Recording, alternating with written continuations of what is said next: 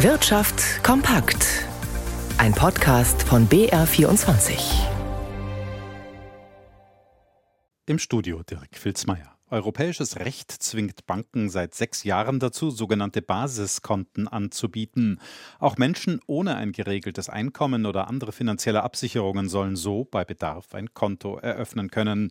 Bei dieser Verpflichtung lassen sich Banken und Sparkassen allerdings teils üppig bezahlen. So ein Basiskonto kann mittlerweile knapp 30 Euro im Monat kosten. Deutlich mehr also als so gut wie jedes andere normale Bankkonto. Verbraucherschützer kritisieren das schon lange. Felix Linke.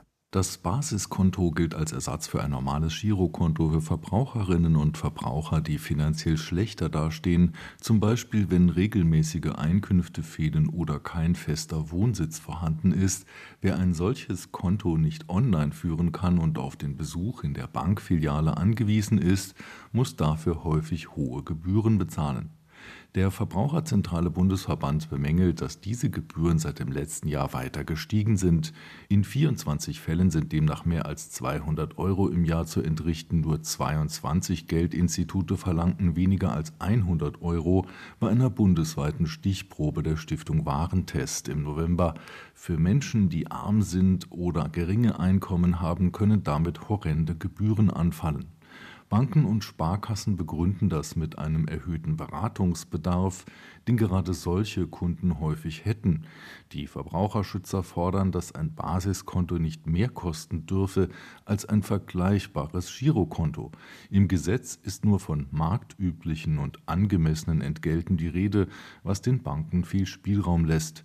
Den dritten Monat in Folge hat sich die Stimmung der Verbraucher verbessert. Auf Deutsch gesagt, sie geben wieder mehr Geld aus oder planen es zumindest. Wie die Konsumforscher der GfK mitteilten, werde das Licht am Ende des Tunnels heller. Allerdings stehe die Erholung des Konsumklimas noch auf wackeligen Füßen. Aus Nürnberg Oliver Tubenauer. Unter den deutschen Verbrauchern macht sich zarter Optimismus breit, auch wenn die Stimmung im Vergleich zu den Vorjahren immer noch im Keller ist. Doch es gebe Gründe, warum der große Pessimismus nachgelassen habe, erklärt GfK-Konsumexperte Rolf Bürkel. Es liegt zum einen daran, dass vor allem die Belastungen für die Verbraucher aufgrund der Energiepreiserhöhungen versucht werden abzufedern durch die Regierung, durch entsprechende Entlastungspakete. Das merken die Verbraucher. Auf der anderen Seite sehen wir, dass die Lohnerhöhungen, die wir jetzt zuletzt im Metall- und Elektrobereich gesehen haben, auch recht äh, gut sein werden. Das heißt, die Kaufkraftverluste, die durch die hohen Energiepreise entstehen, werden zumindest zum Teil aufgefangen. Das sorgt für etwas mehr Optimismus. Nach wie vor gehen die Konsumenten zwar davon aus, dass Deutschland im kommenden Jahr in eine Rezession rutschen wird, doch möglicherweise nicht so tief wie ursprünglich befürchtet. Davon geht auch das Münchner IFO-Institut aus. Aber die leicht positive Stimmung ist nach wie vor fragil, fügt Bürkel hinzu. Eine weitere Eskalation der geopolitischen Lage könne die vagen Hoffnungen rasch wieder zunichte machen. Und das Weihnachtsgeschäft falle in diesem Jahr eher gedämpft aus. Das Weihnachtsfest solle zwar in vielen Haushalten wie üblich aussehen, aber oft mit weniger üppigen Geschenken. Und noch drei Meldungen des Tages in Kürze. Die Spritpreise haben ihre wochenlange Talfahrt beendet. Sowohl Diesel als auch E10 sind laut ADAC wieder teurer geworden.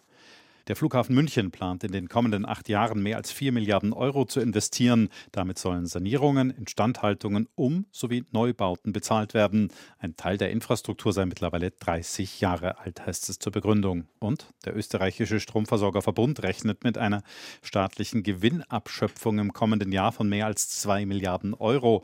Damit sollen sogenannte Übergewinne wegen der hohen Energiepreise eingezogen werden. 300 Millionen Euro davon sollen in Deutschland anfallen. An der Börse steht heute die Lufthansa im Fokus wegen Kritik an möglichen Bonuszahlungen sowie dem möglichen Einstieg mit der italienischen ITA. Jan Plater im BR24 Börsenstudio. Wie ist denn da der Stand der Dinge und wie steht es dabei um die Lufthansa-Aktie? Also die Bundesregierung kritisiert eben die geplanten Bonuszahlungen der Lufthansa für die Zeit, als der Konzern im Eigentum des Staates war. Eine Ansparung und spätere Auszahlung von Boni könne es nicht geben, hat ein Regierungssprecher in Berlin gesagt. Das wäre ein Verstoß gegen getroffene Vereinbarungen bei der Rettung der Airline in der Corona-Krise. Während ein Sprecher der Fluggesellschaft, der weist den Vorwurf der unzulässigen Bonuszahlungen zurück. Das Geld werde ja erst ab 2025 ausbezahlt ausgezahlt.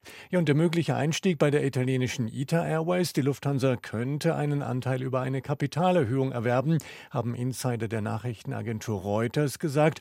Aktien der Lufthansa steigen um gut ein Prozent, damit aber etwas schwächer als der MDAX mit den mittelgroßen Unternehmen. Der deutsche Aktienleitindex DAX, der verbessert sich um fast eineinhalb Prozent mittlerweile auf 14.084 Punkte. Größter Gewinner im DAX ist der Sportartikelhersteller Adidas mit einem Plus von 6 Prozent. Geschäftszahlen des Konkurrenten Nike machen Adidas-Anlegern Mut. Die Aktien von Nike, die verteuern sich um 13 Prozent.